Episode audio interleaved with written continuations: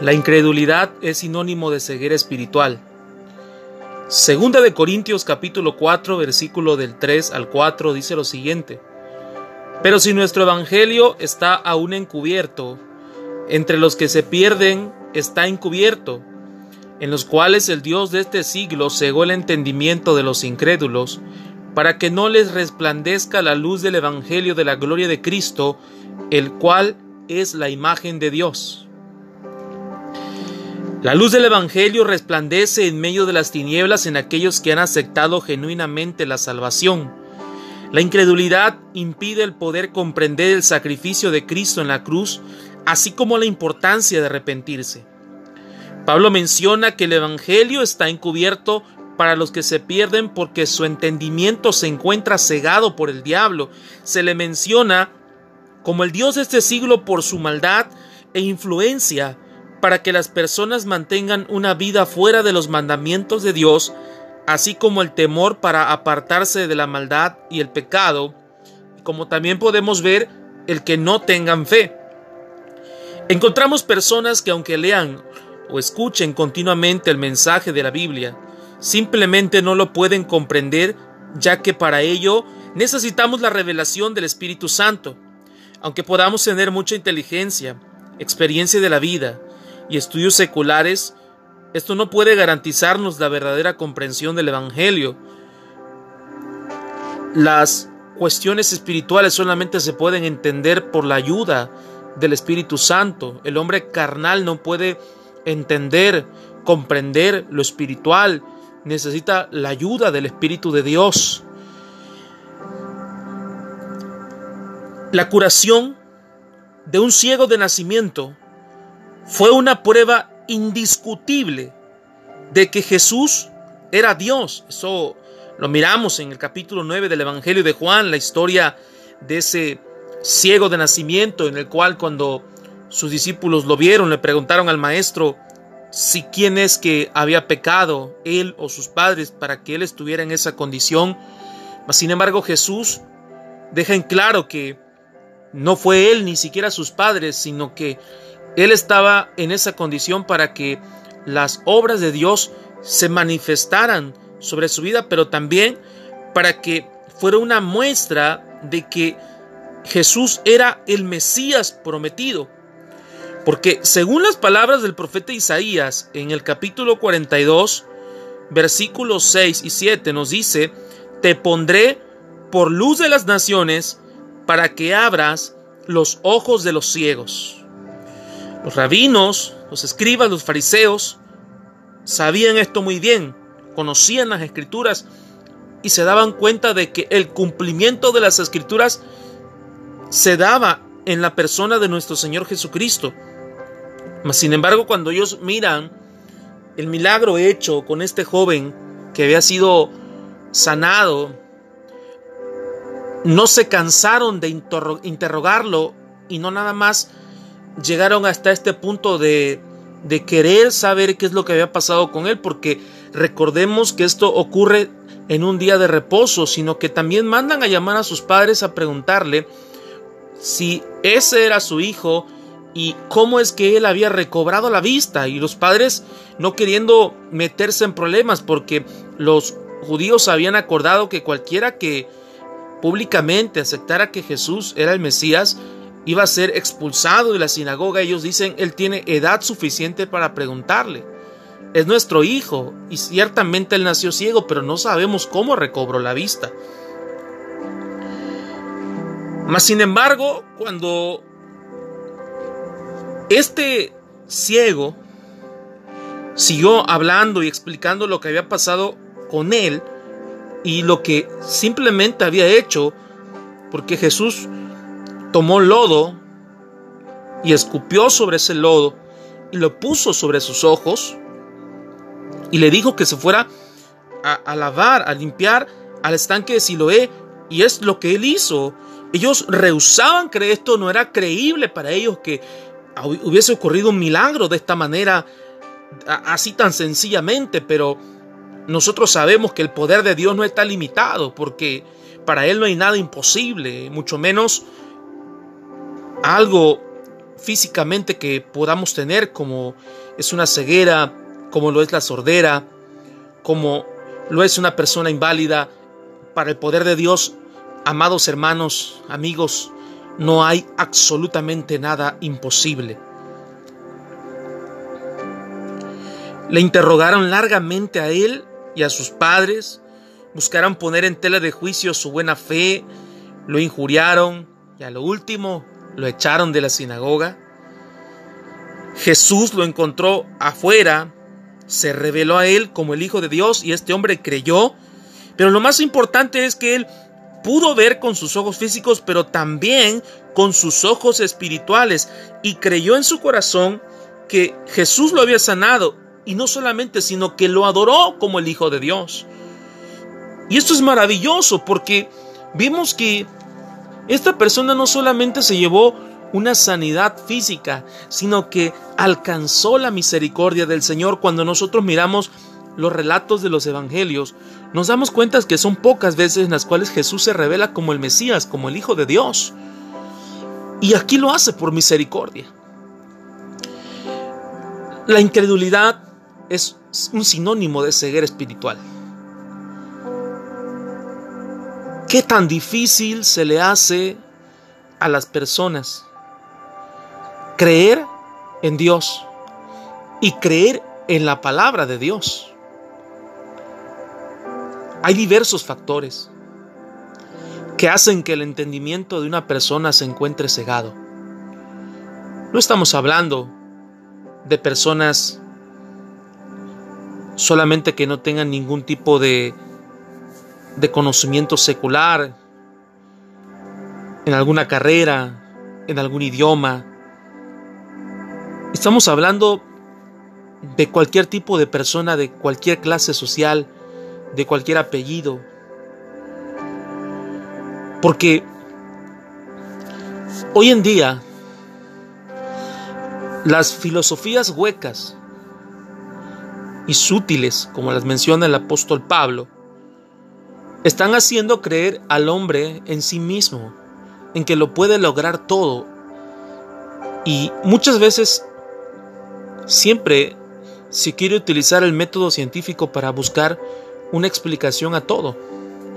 Pero hay ciertas cosas en las cuales, por más que el hombre busque toda una vida una respuesta, no las encontrará en la ciencia, no las encontrará en sí mismo, porque tienen la perfecta y única intervención de Dios que lo hace en especial y a la vez lo hace sobrenatural.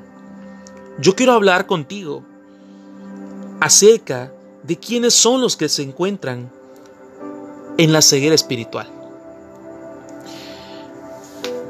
El pecado tiene como paga la muerte. Pero la primera muerte que nosotros encontramos en una persona es una muerte espiritual. Y entendemos que sus sentidos espirituales se encuentran extraviados. Son ciegos espirituales. Son sordos espirituales porque no pueden oír la voz de Dios. El pecado se enseñorea sobre ellos, se vuelven esclavos del pecado, ya no tienen voluntad misma. Y cada vez se hunden más y más. Y a veces también por la culpabilidad hacen que las personas simplemente no puedan creer en Dios o puedan creer en el perdón del Señor sobre sus pecados sobre su maldad, sobre su iniquidad, porque esto el diablo lo usa para que las personas, después de que caigan en la tentación, lo usa como un arma de culpabilidad para que ellos no desistan, para que ellos piensan que no tienen perdón. Mas sin embargo las cosas no son así. Yo quiero hablar contigo en esta hora, porque lo que yo veo es que las personas que se encuentran en ceguera espiritual son los que están en tinieblas morales. Hay pecados morales tan perversos que no solamente dañan el templo del Espíritu Santo que es nuestro cuerpo, sino que también la mente y el corazón de una persona. Cuando yo te hablo acerca de tinieblas morales o pecados morales, encontramos la fornicación, el adulterio, la lascivia y muchas cosas más. Hay personas que se encuentran sumergidas en estas esclavitudes y ya no pueden pensar en otra cosa, sino solamente en el placer que eso les provoca. Y cada vez se vuelven más dependientes de esto. Mas, sin embargo, nosotros vemos que cada día más el mundo trata de justificar la moralidad bajo sus propios estándares, pero no bajo los estándares de Dios. Cuando nosotros meditamos en el Sermón del Monte, en las bienaventuranzas de Jesús y en el mensaje que él expuso sobre lo que los judíos conocían y había sido, habían sido enseñados, miramos que Jesús, por ejemplo, habla acerca del adulterio. Y él nos dice que desde que nosotros codiciamos a una mujer, en nuestro corazón, estamos cometiendo adulterio.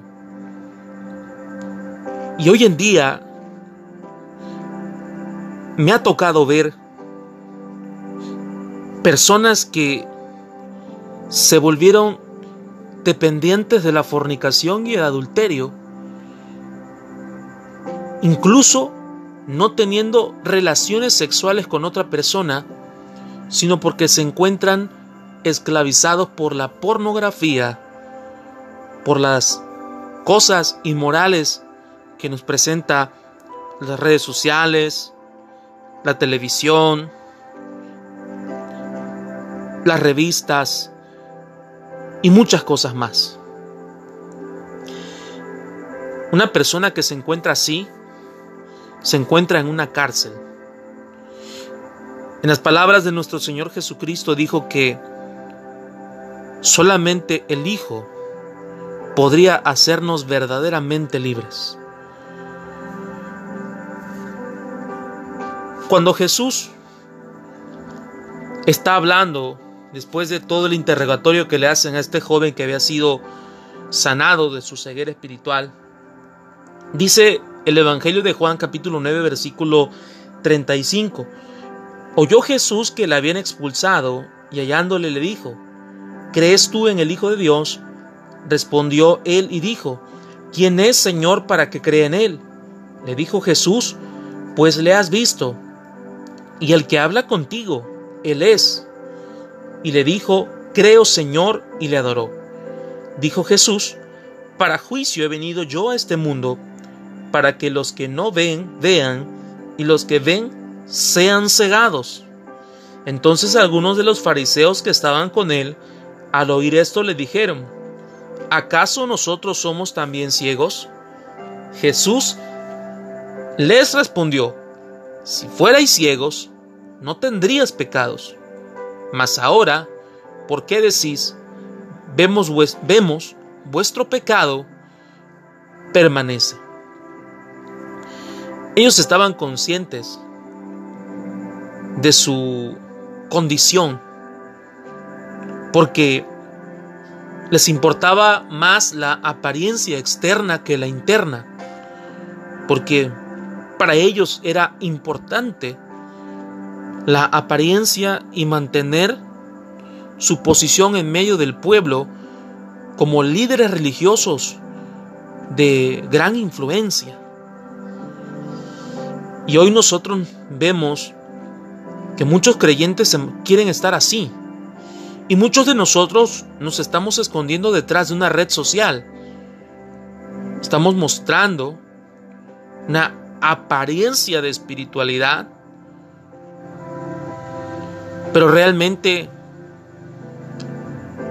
en nuestra vida íntima, en nuestras acciones diarias, somos totalmente diferentes. Desde que empezó esta pandemia, Hemos sufrido cambios. Las iglesias cerraron. Muchos servicios se dejaron de realizar. Y se tuvo que utilizar las herramientas de las redes sociales para poder compartir el Evangelio, que ha sido una enorme y una gran bendición. Pero también tenemos que ser realistas. Muchos creyentes ya no es necesario que salgan de su casa para caer en pecado. Lo están haciendo a través de sus propios celulares, a través de sus televisiones, a través de ese encierro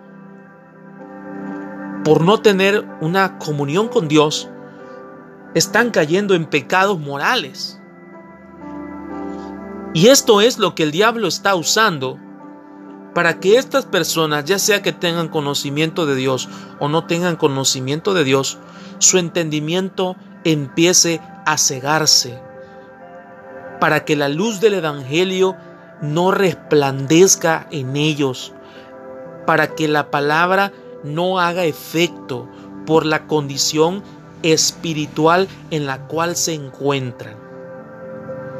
Yo quiero decirte algo en esta hora de la noche.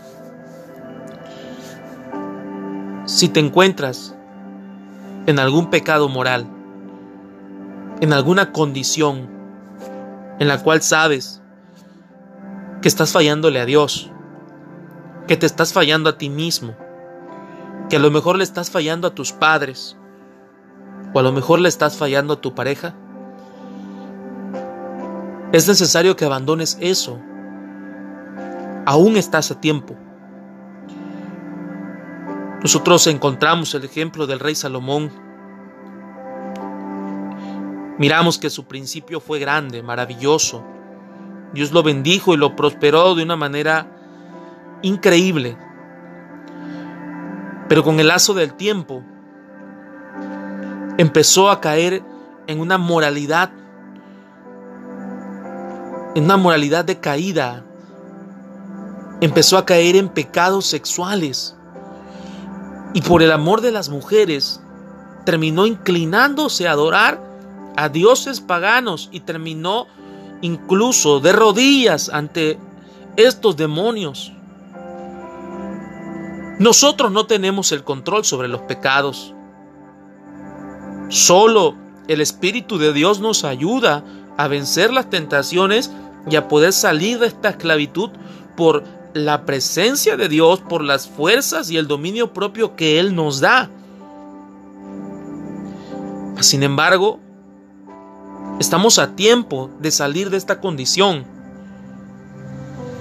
Porque muchas personas, al caer en un pozo sin fondo, como lo es la inmoralidad, en la fornicación, en, el adulterio, en la lascivia, en la homosexualidad, y en un montón de cosas más que ofenden a Dios. Tratan de justificarse para no abandonar este estilo de vida y estos pecados y seguir disfrutándolos. Y su entendimiento llega a cegarse tanto que piensan que no está mal. Como el mundo lo justifica, como el mundo lo celebra, Piensa que también Dios tiene que aplaudir por eso. Pero más sin embargo no es así. La Biblia nos enseña que a los adúlteros y a los fornicarios Dios los juzgará aparte.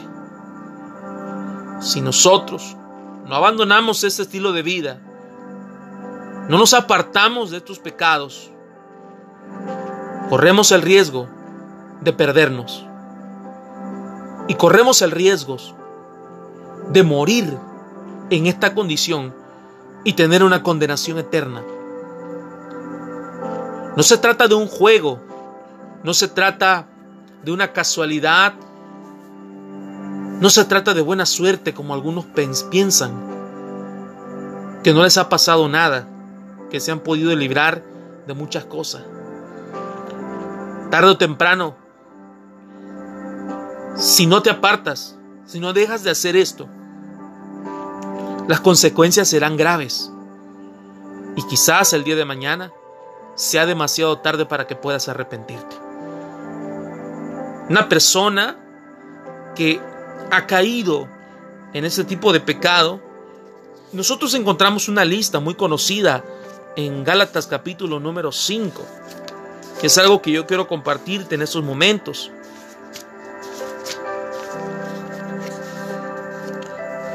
Dice desde el versículo 19, y manifiestas son las obras de la carne, que son adulterio, fornicación, inmundicia, lascivia. Esto lo miramos en el verso 19 e incluso si seguimos leyendo, verso 20 dice idolatría, hechicerías, enemistades, pleitos, celos, iras, contiendas, disensiones, herejías, envidias, homicidios, borracheras, orgías y cosas semejantes a estas, acerca de las cuales os amonesto, como ya os lo he dicho antes, que los que practican tales cosas no heredarán el reino de Dios. Esta es la recompensa de las tinieblas morales, no heredar el reino de Dios. Una persona que es ciega espiritualmente, que se encuentra en una ceguera espiritual, también es aquella que se opone al Evangelio, que es enemigo de la cruz. Y a lo largo de la historia han existido muchísimos y no dejarán de existir. Pero quiero leerte algo que se encuentra en 2 de Timoteo capítulo 2 verso 25.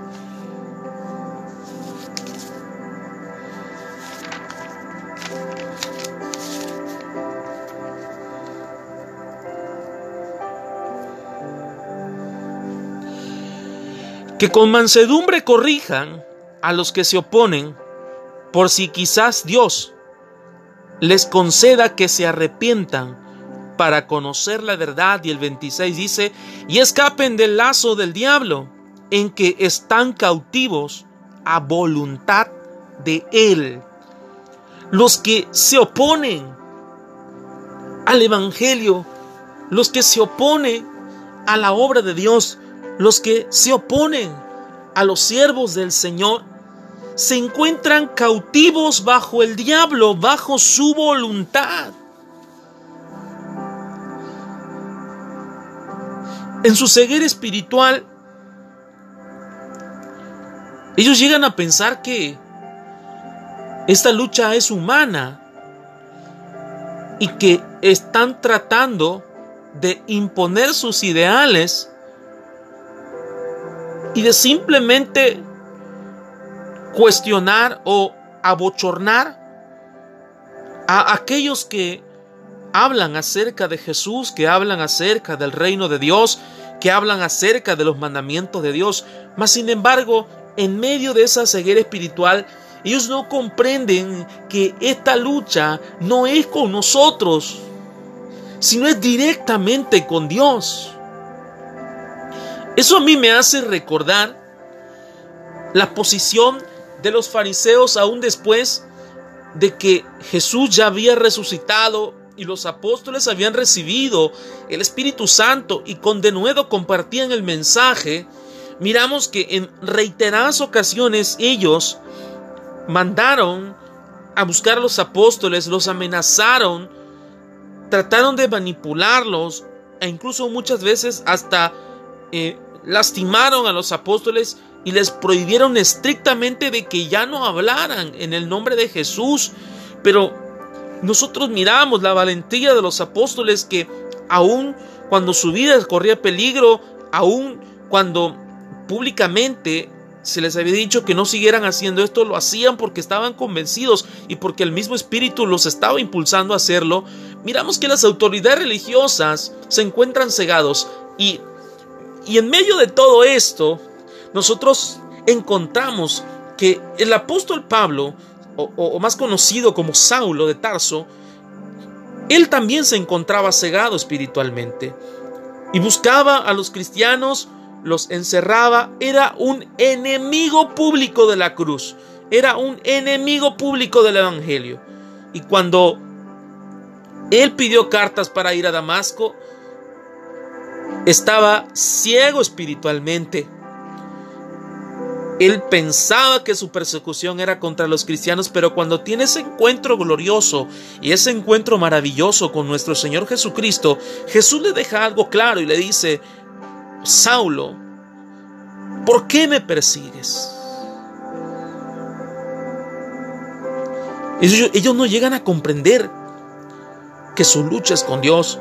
¿Y cuántos ejemplos nosotros podemos mirar de personas que se han opuesto a la obra de Dios, que se han vuelto enemigos públicos de siervos y siervas del Señor y su fin es un fin de perdición, es un fin amargo. Y a veces como se encuentran bajo la voluntad del diablo, llegan a ser locuras. Personas que cuando hay algún culto en alguna iglesia o algún servicio público, de repente se molestan, se irritan. Y yo lo voy a decir de esta manera porque sus demonios se irritan, porque no les agrada en su carnalidad esto, porque esto es una batalla y la Biblia nos enseña que no tenemos lucha contra carne y sangre, pero podemos citar ejemplos. Miramos personas que viven cerca de alguna iglesia o están cerca de algún lugar donde se está haciendo algún servicio al aire libre, de repente ponen sus propias músicas a todo volumen o hacen ruidos para poder molestar y poder incomodar a las personas que se encuentran congregadas en ese lugar. Mas sin embargo nosotros miramos que Dios pelea por su pueblo, que Dios no permite que su pueblo sea avergonzado. La tristeza que realmente a nosotros nos puede dar es la manera en cómo pueden acabar estas personas que se oponen al Evangelio. Bendito sea el Señor cuando son alcanzados, cuando les da tiempo de arrepentirse.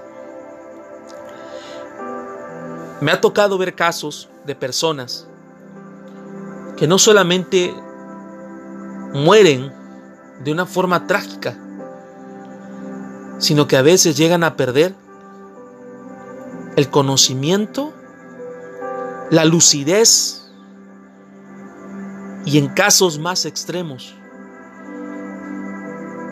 llegan a un estado de demencia y de locura. Querido amigo, si en alguna ocasión tú has sido enemigo de la cruz y del Evangelio y te opusiste al mensaje de salvación, estás a tiempo de arrepentirte. La Biblia nos enseña que es necesario que el hombre muera una sola vez y después de esto el juicio. Tarde o temprano tenemos que darle cuentas al Señor. Abandona la ceguera espiritual. Lo último que yo quiero hablarte en este momento es que los que se encuentran en ceguera espiritual son los que siguen la corriente de este mundo, Efesios capítulo 2, versículo número 2.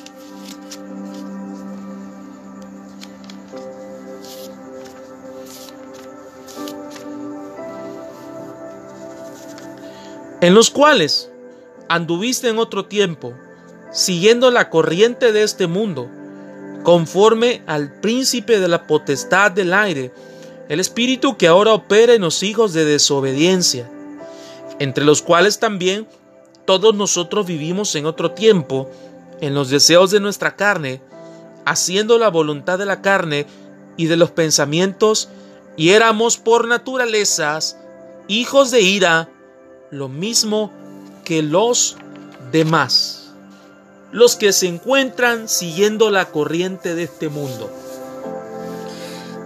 El sistema y el ambiente que nos rodea es un sistema caído. El Dios de este siglo, dice el apóstol Pablo también, quien ha cegado el entendimiento de los incrédulos, ha hecho no solamente que, el hombre crea en sí mismo, sino que quiera convertirse en un Dios y que quiera tener una explicación para todo lo creado, para todo lo que se ve, incluso de lo que no se puede ver. Pero a mí me preocupa todos los ideales y las corrientes filosóficas que se han levantado durante todo este tiempo. Y encontramos dentro de esas corrientes filosóficas, dentro de esos ideales, que hay movimientos que han tomado poder. Y quiero citar dos ejemplos. Número uno, el feminismo. La lucha por la destrucción del hombre o en algunos casos de que las mujeres puedan tener los mismos derechos que los hombres. Y también miramos el movimiento homosexual en, de manera general, lo voy a decir así.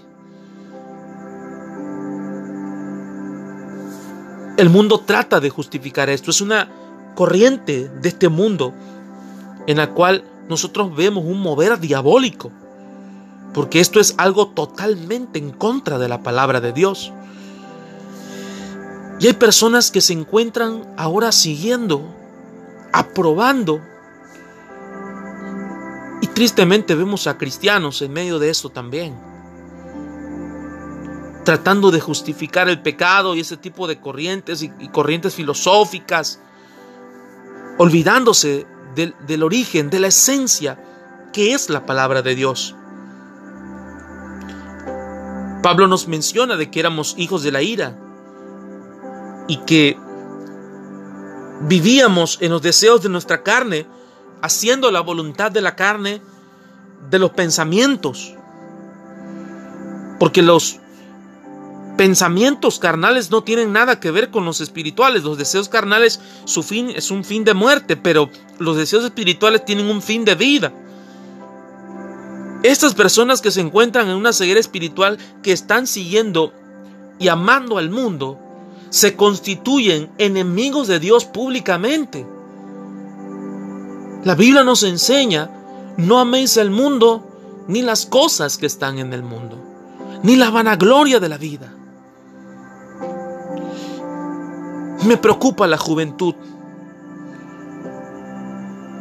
nuestra juventud cristiana, que está siendo bombardeada con estas corrientes del mundo que están siendo cuestionados por su fe, que están siendo abandonados por sus propios padres en la enseñanza y en el temor de Dios, que están siendo entregados totalmente al pecado y al mundo, que están cayendo en la ceguera espiritual. que se están olvidando de Dios.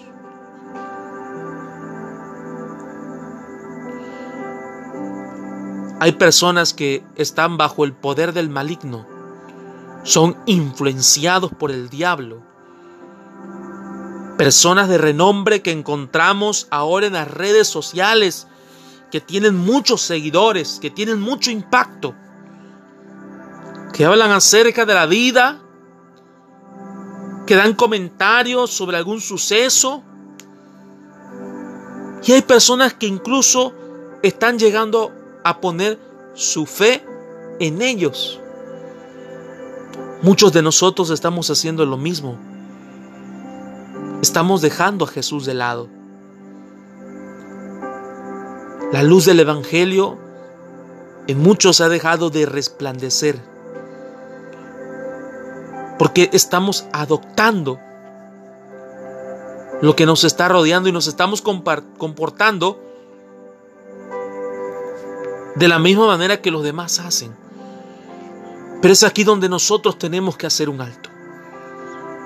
A lo mejor me estás escuchando en esta hora y sientes que no puedes creerle a Dios.